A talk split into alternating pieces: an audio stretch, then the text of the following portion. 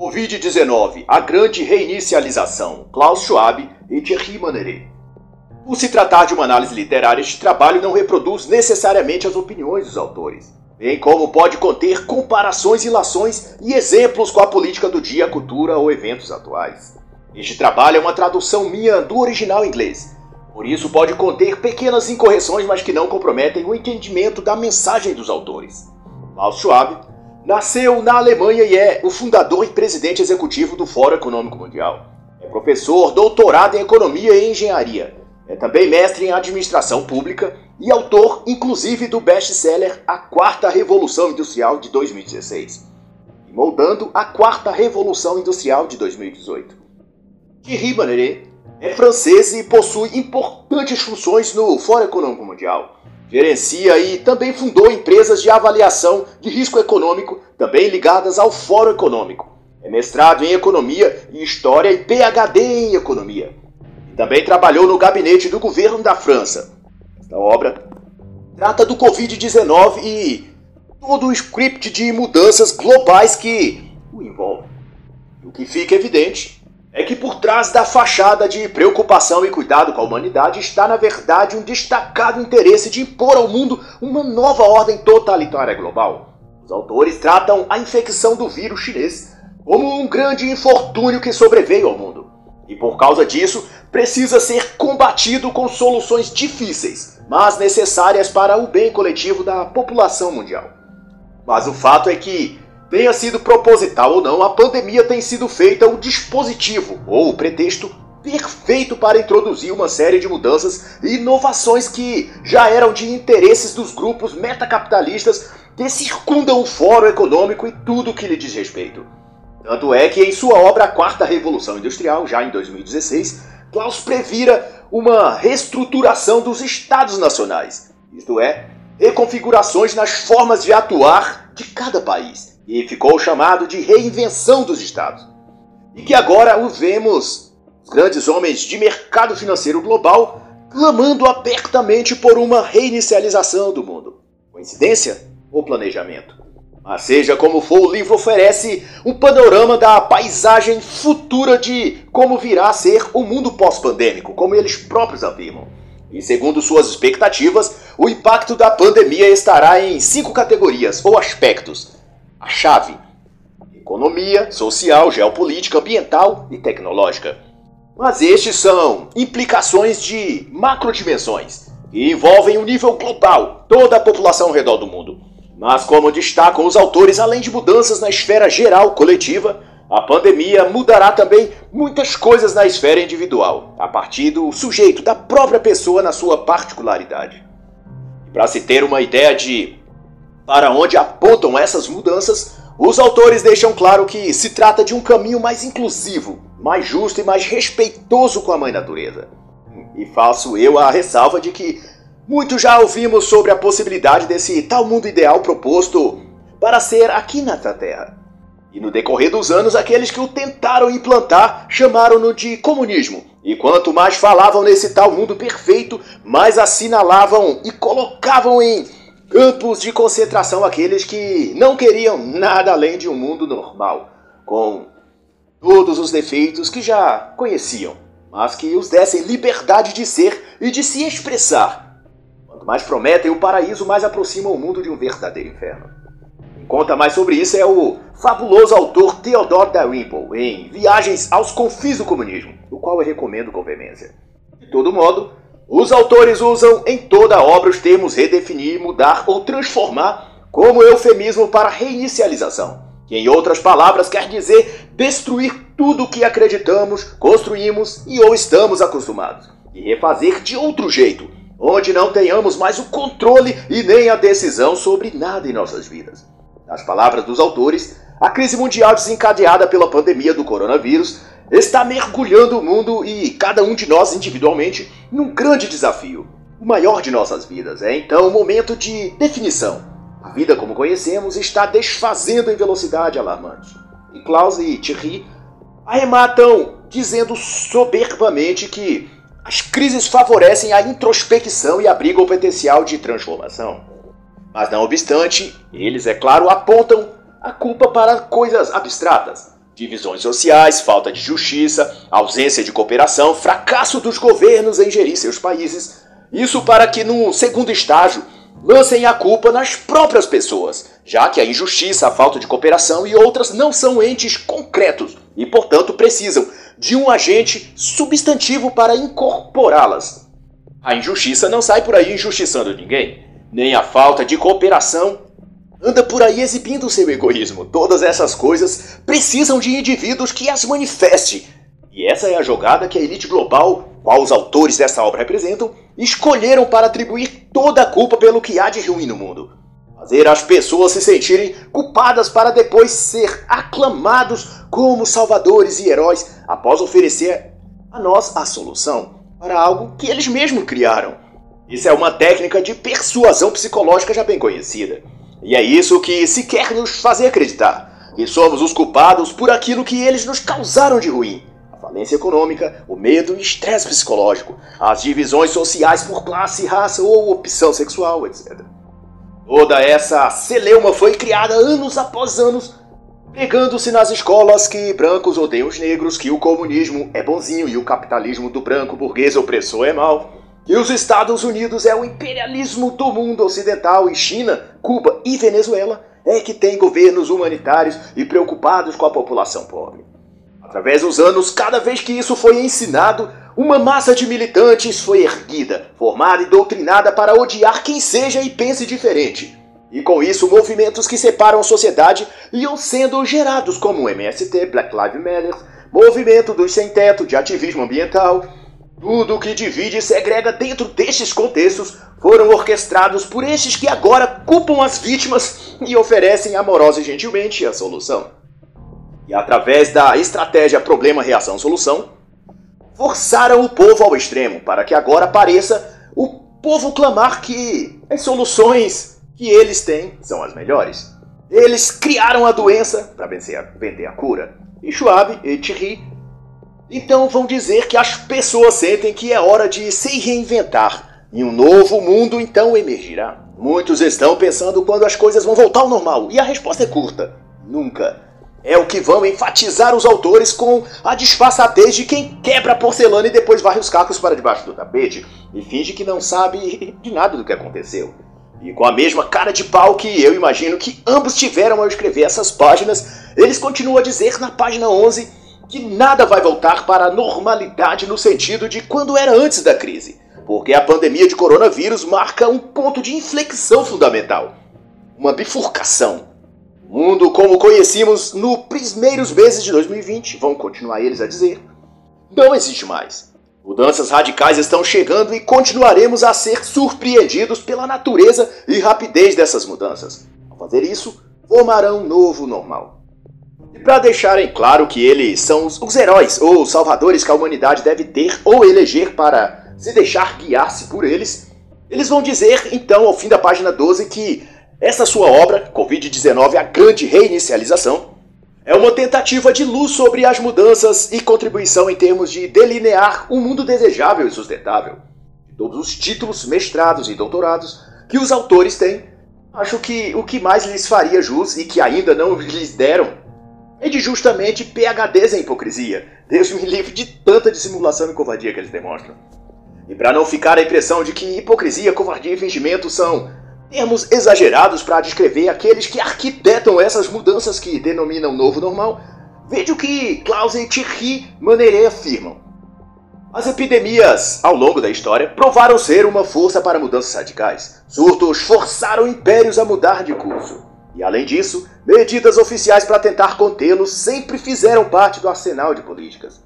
E com essa declaração, eles querem nos fazer crer que, como eles mesmos admitem, literalmente no início da página 13, de confinamentos, bloqueios e tudo que for imposto às pessoas em todo lugar, supostamente para gerenciar e conter o Covid-19, são práticas comuns e corriqueiras no enfrentamento de epidemias ao longo das eras.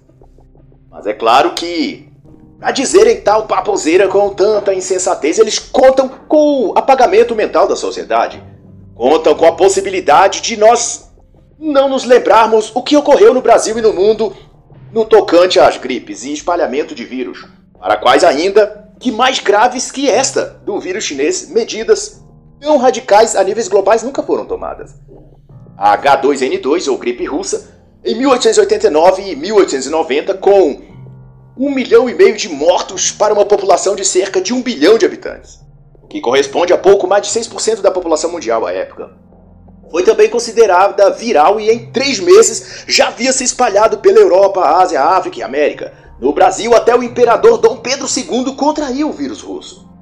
Também houve a H1N1, a gripe espanhola, entre 1918 e 1919, com 100 milhões de mortos em plena Primeira Guerra Mundial. Estima-se que havia em torno de 1,8 bilhão de habitantes no mundo naquela época, e cerca de 0,2% morreram devido à gripe.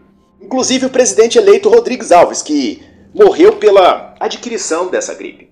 Assim foi também com a gripe de Hong Kong, ou H3N2 com pelo menos 3 milhões de mortos em 1968 a 1969, em uma população de 3,5 bilhão. A H1N1 ou gripe suína que houvera sofrido uma mutação e contaminado humanos, matando cerca de 17 mil pessoas entre 2009 e 2010. E em nenhum destes casos se falou em recomeçar o mundo, em dissolver tudo, acabar com as crenças, hábitos e modos de ser para refazer tudo de outro jeito. senhores Klaus Schwab e Thierry Maneret podem se esforçar para nos convencer que o Great Reset é para salvar o mundo da pandemia. Mas, porém, nossa memória dos fatos históricos registrados não nos permite ser idiotas a esse ponto de acreditar na conversa fiada deles. A ONU, o Fórum Mundial de Economia e tantas mais organizações globais já tinham uma agenda, uma programação e projeto para o mundo, e precisavam apenas do pretexto ideal para implementá-la. Neste caso, o Covid-19 foi o álibi perfeito, a chave mestra para abrir a porta do inferno e liberar os demônios, montados em seus cavalos globalistas, que são esses agentes do caos que comandam as agências internacionais que tentam agora reescrever a história e redefinir o futuro. E para justificar ainda mais suas idiosincrasias, os autores remontam ao século XIV, entre 1347 e 1351, para dizer que já nesse período se aplicava uma forma de confinamento quando se tentou conter a peste negra, isolando e colocando as pessoas sob quarentena forçada. Peste teria matado em torno de um terço de todos os europeus. E Klaus e Thierry defendem que a ideia de confinar pessoas teria uma teria sido uma medida e de seus primórdios, essas seriam medidas de saúde pública institucionalizada. No dizer dos autores, então, as medidas de confinamento são um modo de as autoridades manter a sociedade segura. Eles assentam também o efeito causado pela peste negra de a partir de 1349, a demografia e toda a conjuntura europeia ter sido alterada quando os judeus foram forçados a migrarem de suas regiões para outras, devido a terem sido acusados de contaminarem propositalmente os postos de abastecimento da cidade. Cerca de mil judeus foram dizimados e as comunidades judias tiveram de deixar os lugares onde viviam. Para os autores, essas mudanças foram tão profundas que levou ao fim de uma era e, segundo eles, foi um dos fatores que levaram ao iluminismo. E é pautado nesse pretexto a desculpa de farrapada que Klaus Thierry Maneret endossa as atuais mudanças políticas, econômicas e sociais profundas pelas quais pretendem fazer passar a humanidade Segundo eles, também seria o início de um ponto de inflexão semelhante ao ocorrido na Europa na peste negra, que forçariam uma transformação total no panorama existencial da civilização humana. Mas se apressam a excusar-se dizendo que, ao contrário de certas epidemias anteriores, o Covid-19 não representa uma ameaça existencial exacerbada, mas apenas uma oportunidade de reavaliação e proposta de soluções às questões e problemas sociais, principalmente que a humanidade ainda não conseguiu resolver. São as tendências perturbadoras acumuladas ao longo do tempo. Essa a alegação deles, para então se isentarem de todo e qualquer mal que venha praticar, pois, segundo, supõe, estão apenas elaborando uma resposta significativa necessária aos problemas do mundo. Não por menos os termos e expressões que utilizam como tendências perturbadoras é o exato tipo de subterfúgio linguístico para que nestes termos caibam quaisquer coisas que quiserem. Eles podem tornar qualquer tipo de decisão e medidas e justificar que estão combatendo as tendências perturbadoras. Mas a bem da verdade, Klaus Schwab ou Thierry negam que a atual pandemia está sendo tratada por eles como uma guerra. E ao compará-la com a Segunda Guerra Mundial em termos de mudanças desencadeadas, novas políticas adotadas e redefinições nas atitudes e crenças das pessoas. Equiparar uma e outra à pandemia do Covid e à Segunda Guerra Mundial, eles vão dizer que assim como aquela, esta é uma guerra transformacional. Nas próprias palavras deles, eles afirmam, obviamente, existe diferenças fundamentais entre uma pandemia e uma guerra, mas a magnitude de seu poder transformador é comparável. E eles concluem dizendo que devemos aproveitar esta oportunidade sem precedente para reimaginar nosso mundo, mudando para um novo normal. Como fica claro, o que Klaus e Manner pretendem nesta obra é mensurar e indicar os caminhos ante os impactos da pandemia na ótica de três categorias: a global ou macro, social em que mede e avalia as mudanças no contexto da geopolítica mundial, naquilo que tange os países ao redor do mundo. A segunda é a de microtermos, que se trata de empresas, indústrias e os mercados locais, também vistos a nível de nação e governos. E a terceira está atrelada ao nível individual, isto é, naquilo que diz respeito aos cidadãos em particular em como estes podem ser impactados pelo Covid-19 e quais as possíveis propostas para reorganizarem suas vidas no mundo pós-pandemia. Essa primeira etapa, então, os autores chamam de Reset Macro e abrange toda a esfera mundial.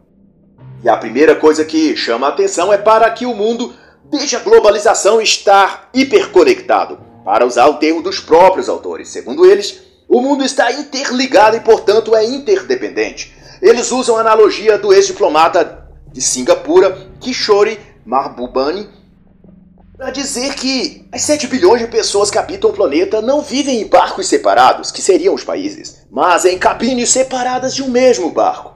E numa jogada sutil e bem maliciosa, Klaus e Thierry apelam para este exemplo para dizer que não seria justo, num barco onde todos estamos juntos, estando toda a embarcação sujeita a um vírus infeccioso, cada um preocupar-se apenas com sua própria cabine, ignorando o que ocorre nas demais repartições de todo o barco. Já que estamos no mesmo barco, temos de cuidar do barco global. Vão inferir os autores tentando convencer de que é algo salutar um grupo de metacapitalistas qualquer ou algumas instituições financiadas por eles interferir na política e autonomia dos países, sob a alegação de que estão preocupados com todo o barco ao invés de apenas com suas cabines peculiares. Tão comovente a preocupação que dizem sentir pelo mundo inteiro, a ponto de interferir na vida pública e privada das pessoas em quaisquer países que desejem. E eu fico a pensar apenas por que não usam todo esse sentimento fraternal para cobrar do governo chinês sobre as condições desumanas a que submete seus trabalhadores no país. Também para salvar chineses dissidentes e muçulmanos dos campos de concentração que há naquele país e aproveitar o imenso estoque de amor em seus corações para também conter o avanço do terrorismo islâmico contra os cristãos. Afinal, se querem gerir sobre a soberania dos países, por que não também fazer o mesmo nos países islâmicos? Se, como dizem na página 20, os problemas econômicos, geopolíticos, sociais ou ambientais de quaisquer países afetam sistematicamente todos os demais devido à conectividade global do mundo moderno, Será que assassinar cristãos, como em países muçulmanos e comunistas, ou prendê-los em campos de concentração não afeta também essa conectividade global?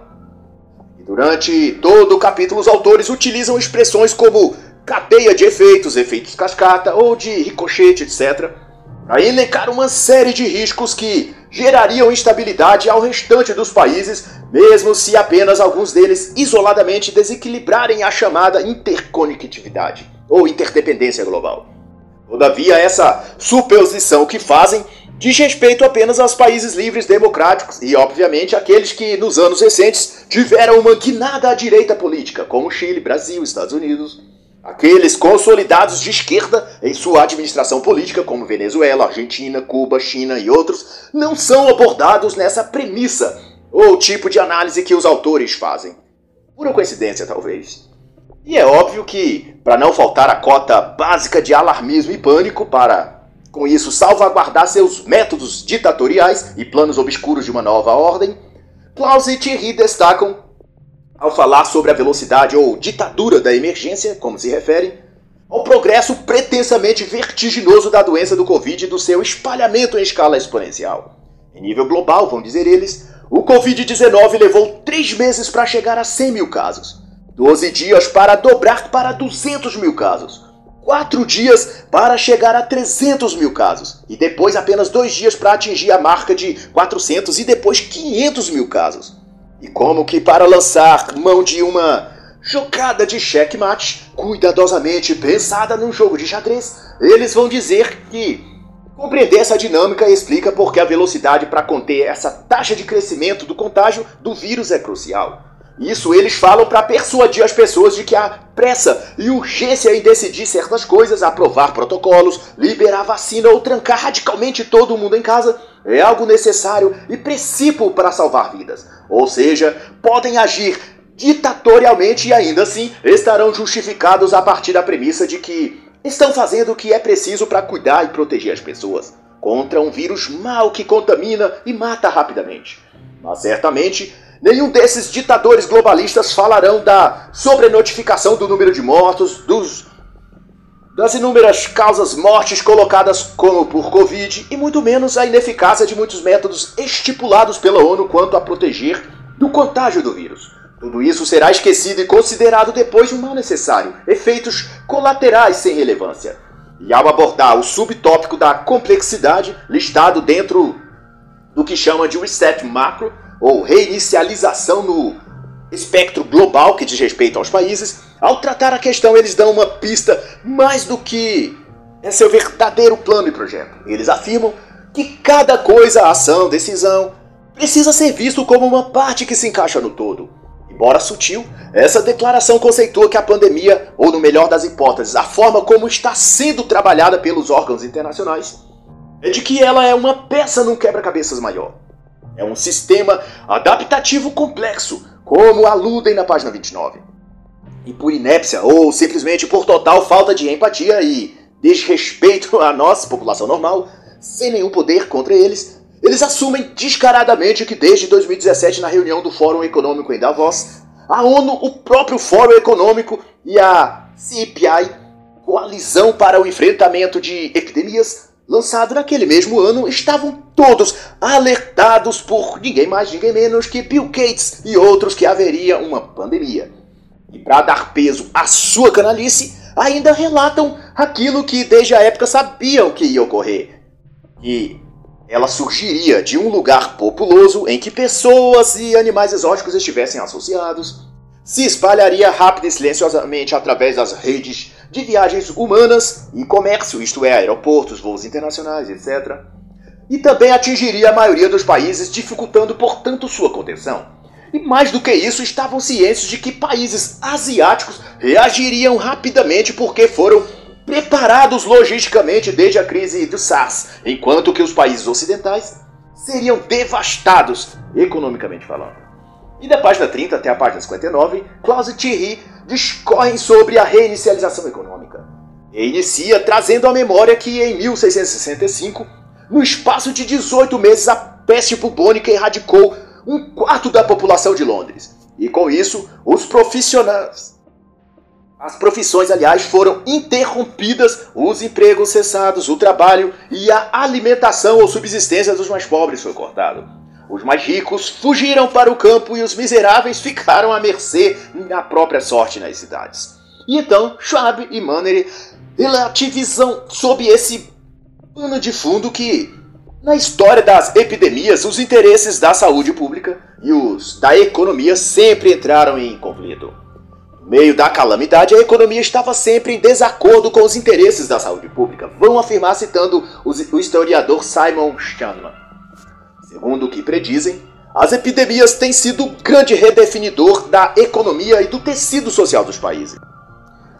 E então, jogam a pá de cal sobre quem dentre os leitores ainda tivesse esperança de que Klaus e Thierry prognosticariam um final feliz para este capítulo. Eles asseveram em tom questionador Por que então com o Covid-19 deveria ser diferente? Para os que não estão suficientemente desanimados, os autores avalizam que as sequelas macroeconômicas significativas podem persistir por volta de 40 anos. Para completar o terror psicológico, os autores mencionam que o Covid-19 é um mestre dos disfarces. Não apenas uma doença respiratória, mas um vírus de sintomas multifacetados, que confundem até os médicos. Alguns sintomas, vão dizer eles, variam de inflamação cardíaca a problemas digestivos, a infecção renal. Muitas pessoas que se recuperam, inclusive, ficam com problemas renais e cardíacos ou de efeitos neurológicos. Klaus e Thierry só esqueceram de pôr uma nota de rodapé nesse seu argumento, explicando que os raríssimos casos em que algumas dessas consequências pós-recuperação acometem menos de 0,00 alguma coisa por cento das pessoas, acrescentando-se que não houve ainda tempo hábil para se desenvolver pesquisas para detectar se tais comorbidades já não eram geneticamente tendentes ou se houve outras razões patológicas que não o Covid-19. Nem há número suficiente de pacientes sob essas condições para que se faça um estudo amplo. Mas nada disso importa para os autores, se o pânico e o medo que as pessoas sentirem for do tamanho adequado para que as pessoas se calem diante da ditadura globalista do novo normal. E a seguir, os autores apresentam três possibilidades de cenário para o Covid-19, e variando entre a intensidade das ondas de contágio menor ou maior, eles retratam em quaisquer dos três panoramas uma pandemia estendida a pelo menos dois anos, isto é, até 2022 como dizia meu velho pai, é mole ou que mais? e os autores também se dispõem a falar sobre a falsa dicotomia salvar vidas versus salvar a economia. E a postura dos autores quanto a isso não poderia ser mais clara. Eles argumentam que afrouxar prematuramente as restrições e regras de distanciamento social resulta em uma aceleração da infecção. E os trabalhadores infectados causariam a paralisação das empresas. Logo, só existe uma alternativa válida que os governos devem fazer o que for preciso e gastar o que for necessário para cuidar da saúde das pessoas. E só assim as próprias pessoas, enquanto consumidores, retomarão a confiança de retornar suas atividades laborais e a economia recuperará também a saúde. Apenas salvar vidas salvará os meios de subsistência. É como vão concluir os autores sobre essa questão. E daí, a sugestão, para não dizer pretensão, dos autores é que enquanto o Covid-19 permanecer uma ameaça à nossa saúde, é inconcebível que a economia, os serviços e empresas adiram a um retorno total ao normal. Isso é improvável antes do primeiro trimestre de 2021. Pois é. Para que então tanto alarde em torno da vacina se eles já decretaram até quando estenderão essa pantomínea de pandemia ou lockdown?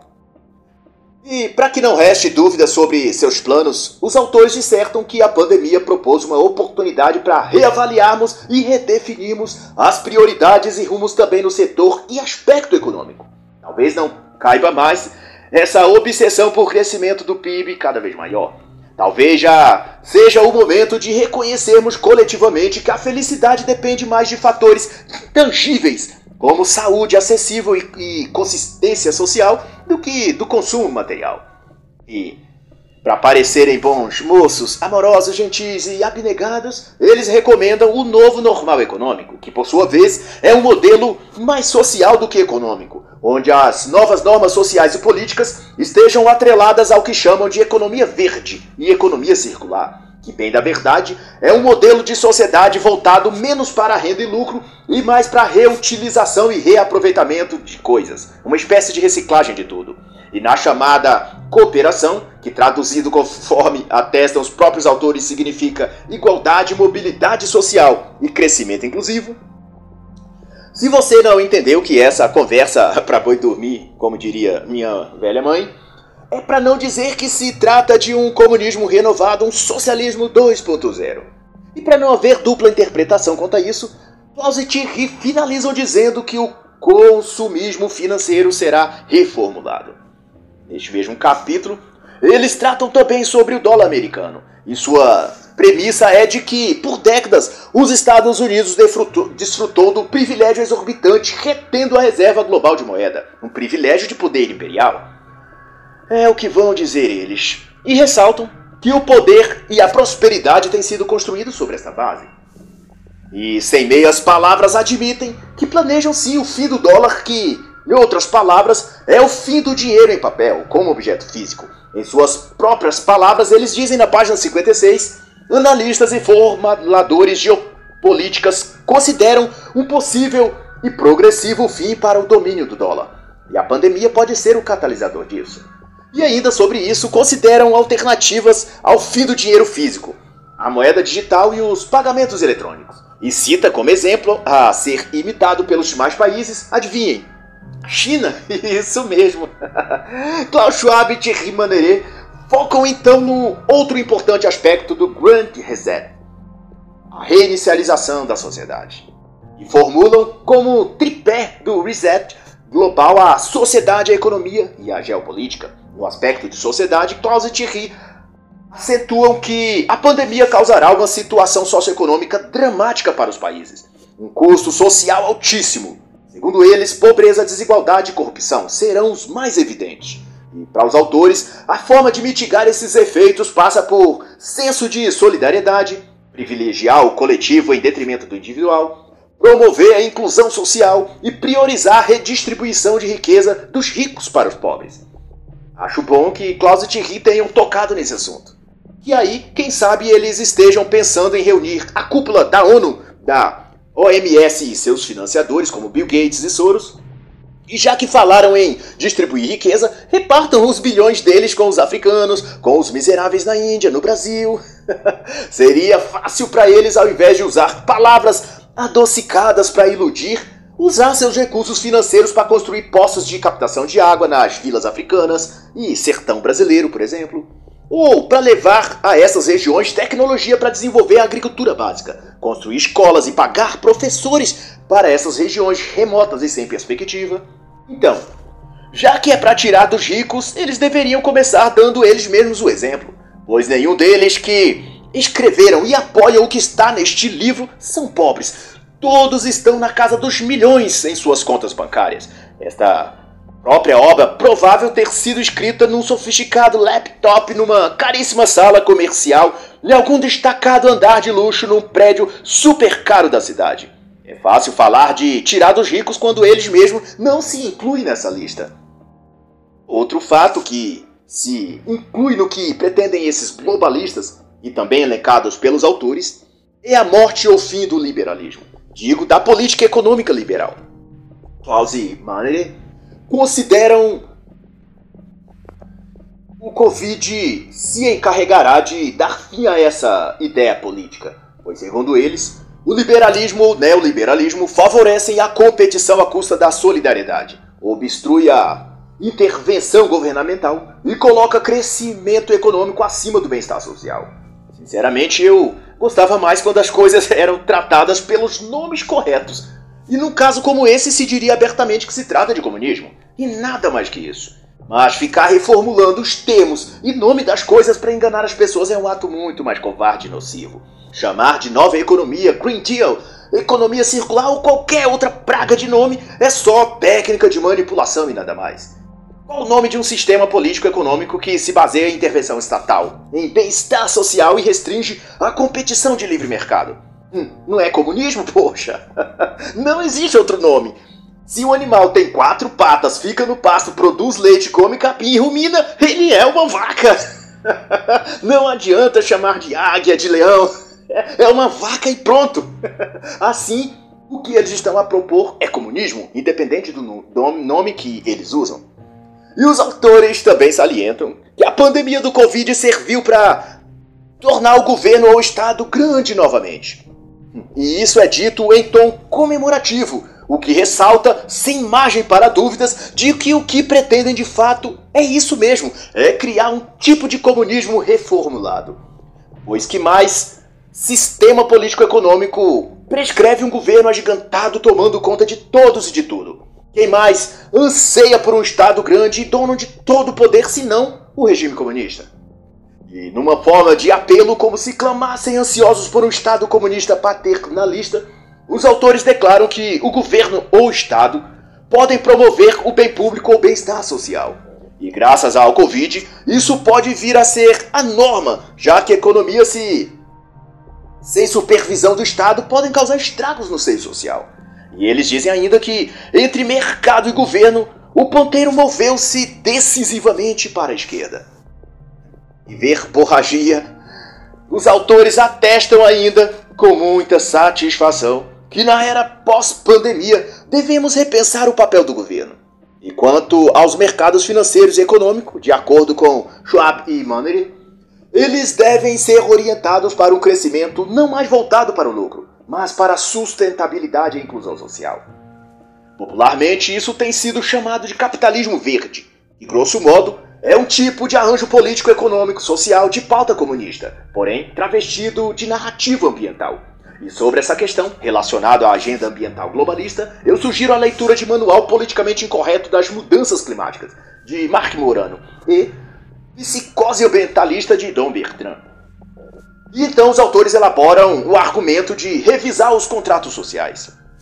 Entendendo por contrato social o conjunto de arranjos e expectativas que regem as relações entre indivíduos e instituições para os autores, o Covid-19 atuou como um amplificador da necessidade de recriar os termos desse contrato. E na prática, essa revisão se trata literalmente de transformar os países em células ou colônias socialistas administradas por uma agência global, o topo da pirâmide. Nas próprias palavras dos autores, eles deixam patente isso ao dizer que o poder público, ou seja, estatal, aumentará o escrutínio sobre as empresas privadas, estatizando algumas ou controlando outras por meio de benefícios fiscais, empréstimos, etc. Em geral, enfatizam os autores que haverá mais regulamentação, restrição quanto ao que produz e cobrança também quanto às questões ambientais. O papel do Estado aumentará e isso afetará a forma como os negócios são conduzidos. Será a asserção de Klaus Thierry na página 72. E mais ainda, eles irão afirmar que executivos de negócios, os mais diversos setores empresariais e os países, via de regra, terão de se adaptar a uma maior intervenção governamental. Soluções climáticas, tributação para os mais privilegiados, serão premissas buscadas e exigidas do Estado para com o setor privado e indivíduos no todo, para então nos emergirmos desta crise. E para Schwab Money, essa é a base para a redefinição do então contrato social. Mas antes de encerrar este capítulo, os autores ainda vão dizer que essa pandemia é o catalisador para a mudança e uma fonte de impulso para o Great Reset. Neste último parágrafo do capítulo, eles se referem como a grande restauração e inclui como carro-chefe disso as pautas de igualdade de gênero, LGBTQ, reforma econômicas e mudanças climáticas. E é quando então eles entram na temática da reinicialização geopolítica, da página 79 à página 101, e tratam questões como a rivalidade entre a China e o resto do mundo, a controvérsia da governança global, globalização, nacionalismo. A primeira coisa que fazem questão de realçar é de que a pandemia de Covid revelou um vácuo de governança que no dizer deles é uma falha geopolítica que deixam as sociedades frágeis e divididas, e os governos locais perdidos e incapazes de lidar de modo eficaz contra a doença. Isso os autores dizem para em seguida reforçar o que vem propondo desde a primeira página desta obra, que é o estabelecimento de um regime comunista global, uma nova ordem, uma sociedade comunizada 2.0. E a cara de pau dos autores é tão grande que eles chegam a dizer que o nacionalismo, ou seja, a soberania e autonomia dos países, está tomando lugar da ordem e da cooperação. E isso pode ocasionar uma anarquia pós-Covid. Mas esta é só uma outra falácia para justificar a instalação de uma nova ordem mundial, nos moldes como imaginou Orwell e Huxley. E isso ganha contornos ainda mais evidentes se considerarmos H.G. Wells na obra A Conspiração Aberta, na qual já relatava com grande convicção como seria a tal nova ordem mundial, que ele anunciava para um futuro próximo. E para deixar claro de que é isso o que propõem ou divulgam os autores, eles enfatizam na página 80 que, se nenhum poder fizer cumprir a ordem, nosso mundo sofrerá uma desordem global. A menos que organizações internacionais, veja só se não é muita safadeza deles, a menos que organizações internacionais, vão afirmar, consigam encontrar soluções a nível global. É muita picaretagem. Desse jeito, era melhor ter pedido ao próprio Edros, Tedros Adhanom, aliás, que prefaciasse a obra, ou mesmo que ele próprio escrevesse este capítulo.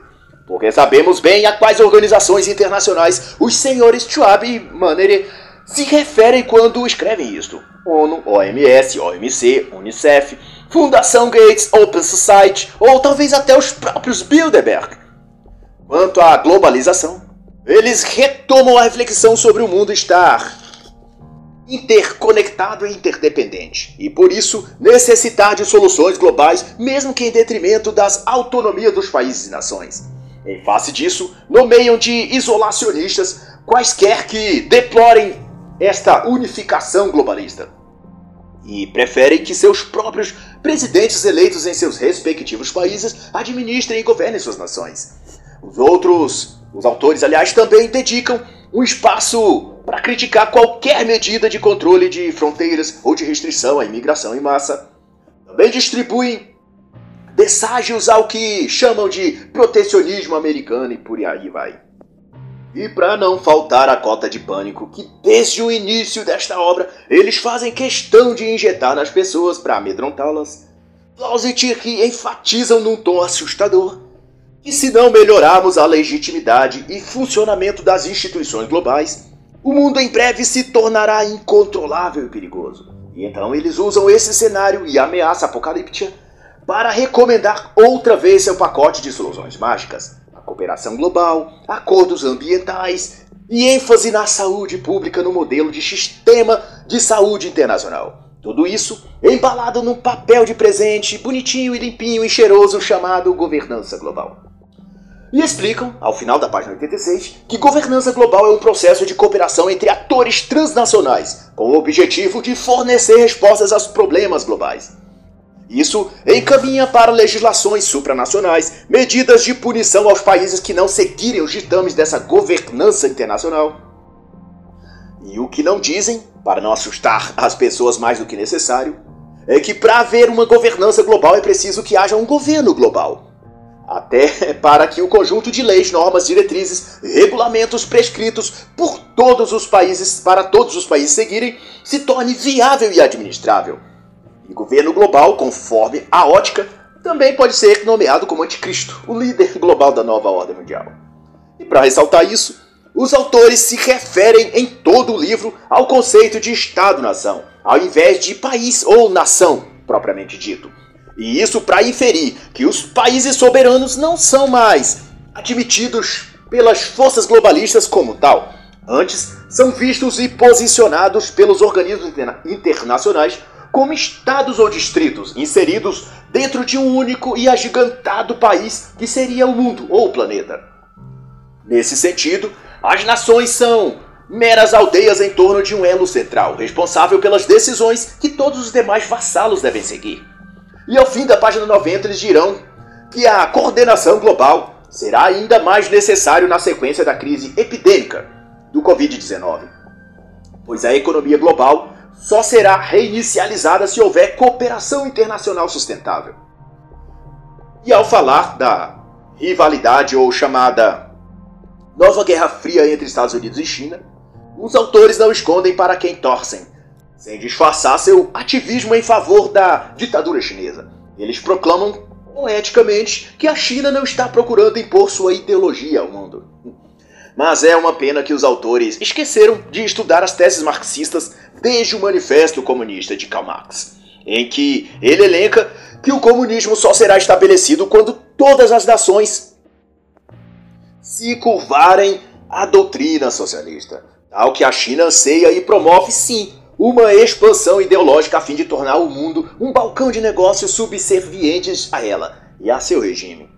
Tanto que em todo lugar, assim como no Brasil, seu modelo de negócio é feito com base em espionagem, chantagem e ameaça. E não por coincidência, tudo isso é prática comum e estratégica do aparato de ação comunista.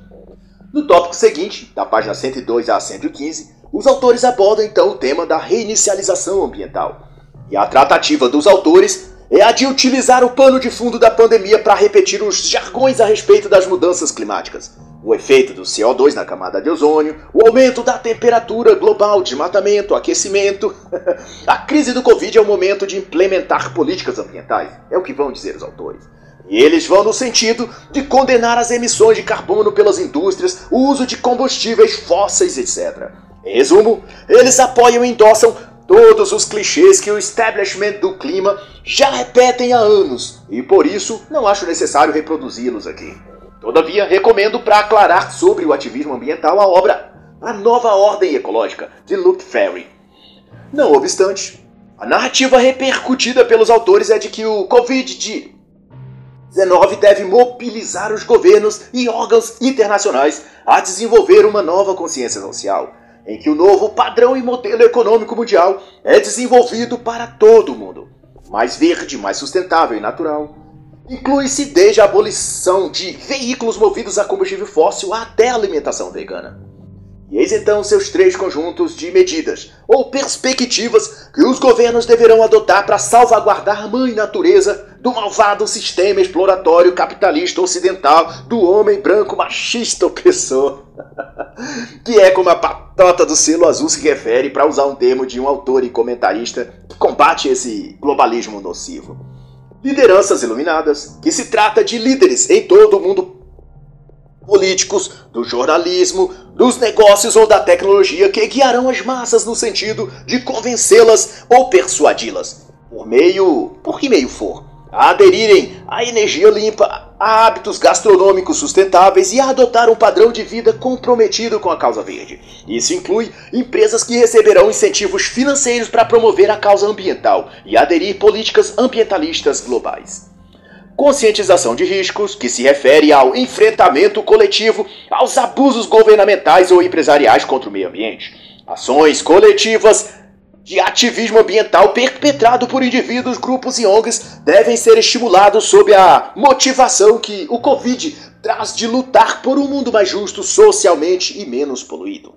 E por último, a mudança de comportamento, que no geral trata-se de se combater o hábito de consumo no vestir, no alimentar-se e também na prática do lazer. Trabalhar em casa para não utilizar transportes veiculares movidos a combustíveis que degradam a natureza, o reaproveitamento e reutilização ou reciclagem, etc. São algumas das diretrizes indicadas para as pessoas.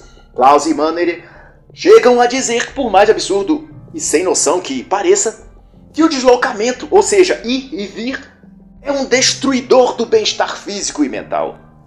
E fazendo um trocadilho, tanto ridículo quanto sem graça, com o espalhamento e contágio pelo vírus do Covid, eles escrevem que o contágio comportamental deve ser assumido por todos, espalhando ideias e comportamentos pela população até produzir a mágica da mudança de mentalidade a respeito do clima e do meio ambiente.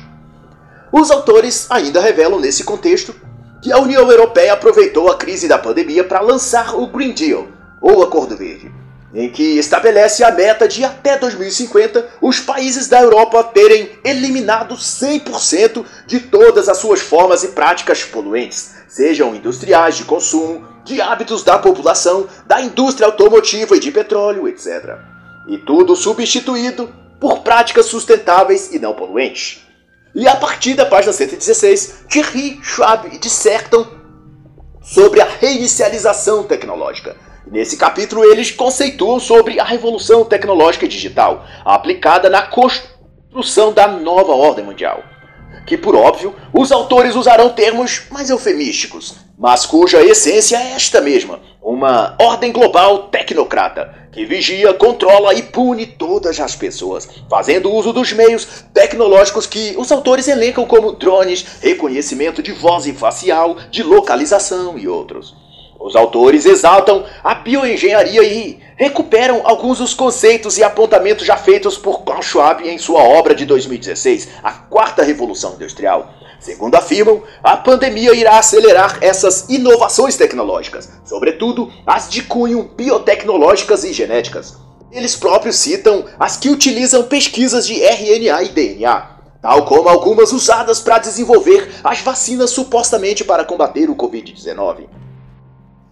Mas é curioso que o Covid-19 é literalmente utilizado como pretexto ou como justificativa para tudo o que agora ocorre no mundo em relação ao globalismo. Klaus e Manner provam essa obsessão em torno da pandemia ao dizerem que o Covid mostrou a necessidade de se investir em tecnologia de vigilância em massa. Ou seja, me parece meio forçado querer, em nome de combater uma doença, propor câmeras, sistema de rastreamento e localização para registrar, coletar dados e fiscalizar as pessoas em locais públicos. Se tudo isso é por causa do vírus, depois de o vírus for eliminado, toda essa tecnologia para controle populacional será removida? Se o motivo é o coronavírus, depois de resolvida a pandemia, deixarão de usar esses meios de monitorar e reprimir a população? É claro que toda essa e ainda outras estruturas tecnológicas continuarão a ser usadas. A pandemia é só o gatilho, o pé na porta que os globalistas da ONU e das fundações Gates, Bill Clinton, Open Society, etc., desejaram e, ou criaram para introduzir suas metas no mundo. Com a pandemia, vão dizer os autores, a transformação digital encontrou seu catalisador. E citando um estudo da Universidade de Oxford, já em 2016, os autores estimam a data de 2035 para que mais da metade dos empregos em restaurantes, na indústria do varejo e do entretenimento sejam automatizados. Deveria soar distópico e evocar o sentimento de alerta e reação das pessoas, ao passar a saber o que Klaus e Thierry prescrevem na página 122 e 123. Eles sugerem o rastreamento de contato, isto é, de rastreamento digital de todas as redes sociais do sujeito, inclusive os aplicativos de mensagens como o WhatsApp ou Telegram, para saber onde o indivíduo esteve e com quem ele falou, e supostamente alertar ele ou seus contatos dos riscos de contaminação de um vírus ou de alguma medida de restrição social para a contenção da doença. E citam como exemplo China e Coreia do Sul como medidas positivas nesse sentido, dando a entender que apoiam as demais nações e governos a também adotarem essa tecnologia.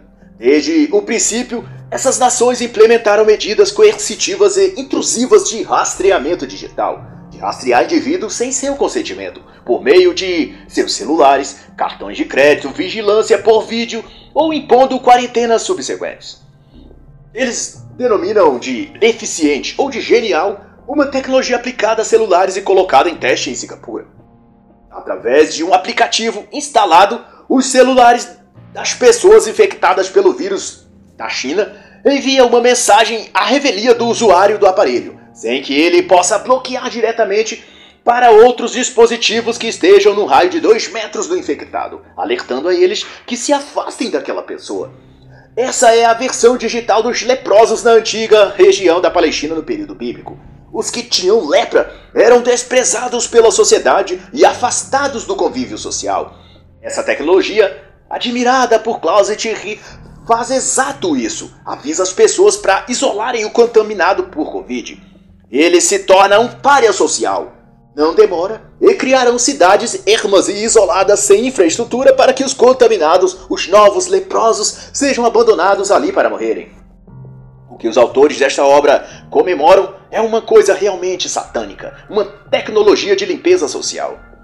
E para conhecimento maior de como se operará os elementos tecnológicos de controle, recomendo a obra Dominados pelos Números, de David Sumter em cuja descreve e discute como os algoritmos de inteligência artificial estão controlando tudo o que fazemos e, por consequência, redefinindo quem somos.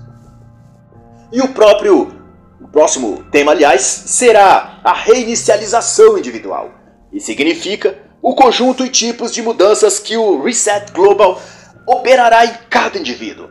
E os autores não negam que a natureza e propósito destas mudanças afluem para uma redefinição dos próprios seres humanos a nível mesmo individual. Tanto que na página 161 eles usam por subtítulo Redefinindo Nossa Humanidade, e começam exaltando os efeitos que a pandemia causou no que concerne a provocar um senso maior de cooperação, um cuidado maior de uns para com os outros e o sacrifício do interesse próprio pelo bem comum. E eles sinalizam isso com uma busca por um significado maior para a vida, que pode dar origem a pessoas melhores e a um mundo melhor. É uma mudança de valores, vão dizer eles. É notório que esse coletivismo abnegado e servidão voluntária é o sonho e pretensão de todo comunista. Mas na prática, toda vez que ele foi tentado de cima para baixo, resultou em tragédia e assassinatos em massa. Como nos conta o comunismo leninista, também de Stalin, Mao Tse Tung, Fidel Castro, Nicolás Maduro, Xi Jinping. Isso porque o amor, a solidariedade e a união fraterna não podem ser forçadas. Existe na sociedade pessoas boas e más, Uns que querem ajudar o próximo e outras que querem tomar tudo que o próximo tem. e tanto mais, o socialismo de amor fraternal não pode se tornar real. Também porque não tem como todos viverem felizes e contentes e solidários uns aos outros quando seus estômagos estão vazios e seus filhos caídos de fome. O socialismo nivela todo mundo por baixo e espera que eles vivem felizes e submissos. Ainda que Veja aqueles líderes responsáveis pela miséria que eles estão vivendo, fartos e rechonchudos de tanto comer, enquanto a população morre de fome e doenças em nome do bem-estar coletivo.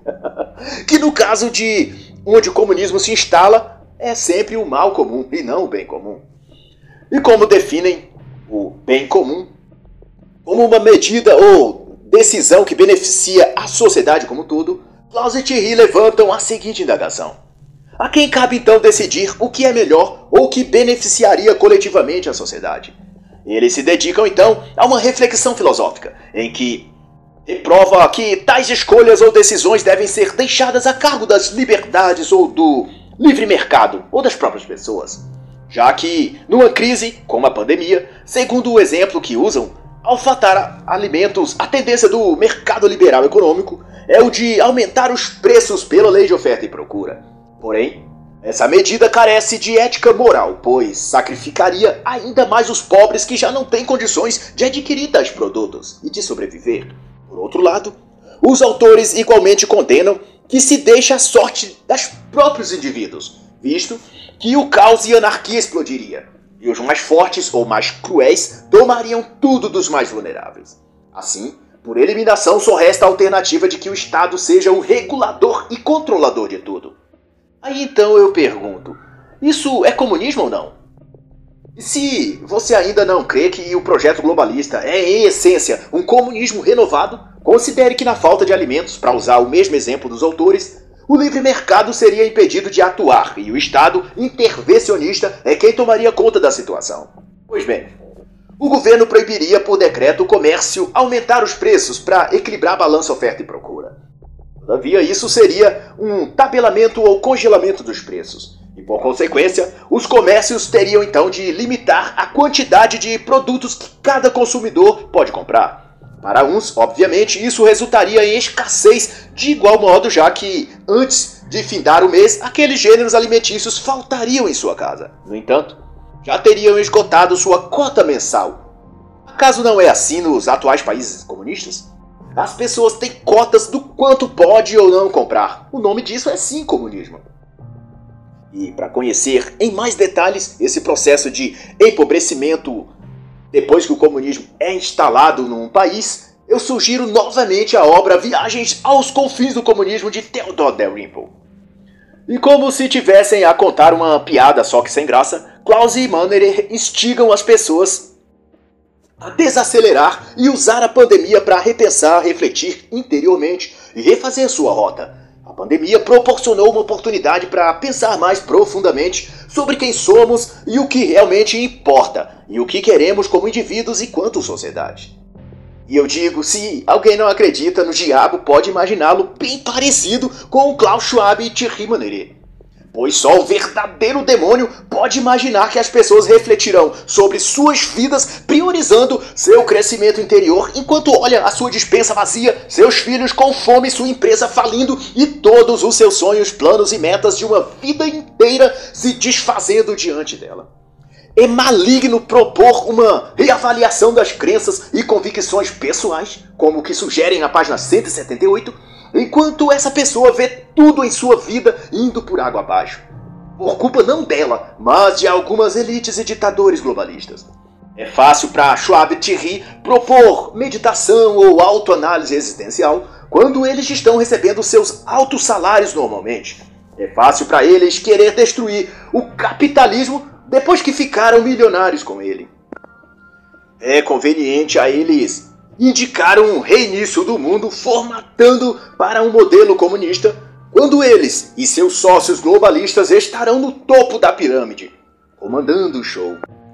Por que então não vendem tudo o que têm e vêm fazer autorreflexão numa favela do Rio de Janeiro enquanto escuta o som da própria barriga roncar de fome, o cheiro do valão do esgoto passando na porta de casa e a rachada de balas de fugizil dos traficantes disputando o controle da boca de fumo. E assim, seja como for, eles concluem dizendo que a pandemia nos dá a chance de corrigir os males enraizados nas sociedades. E a forma de fazer isso é pela reinicialização do mundo. Mas cá para nós, sabemos que o pior mal que há no mundo é haver nele pessoas com a mentalidade de Klaus Schwab e Thierry Maneret. E assim encerra a análise da obra Covid-19, a grande reinicialização de Klaus Schwab e Thierry Maneret.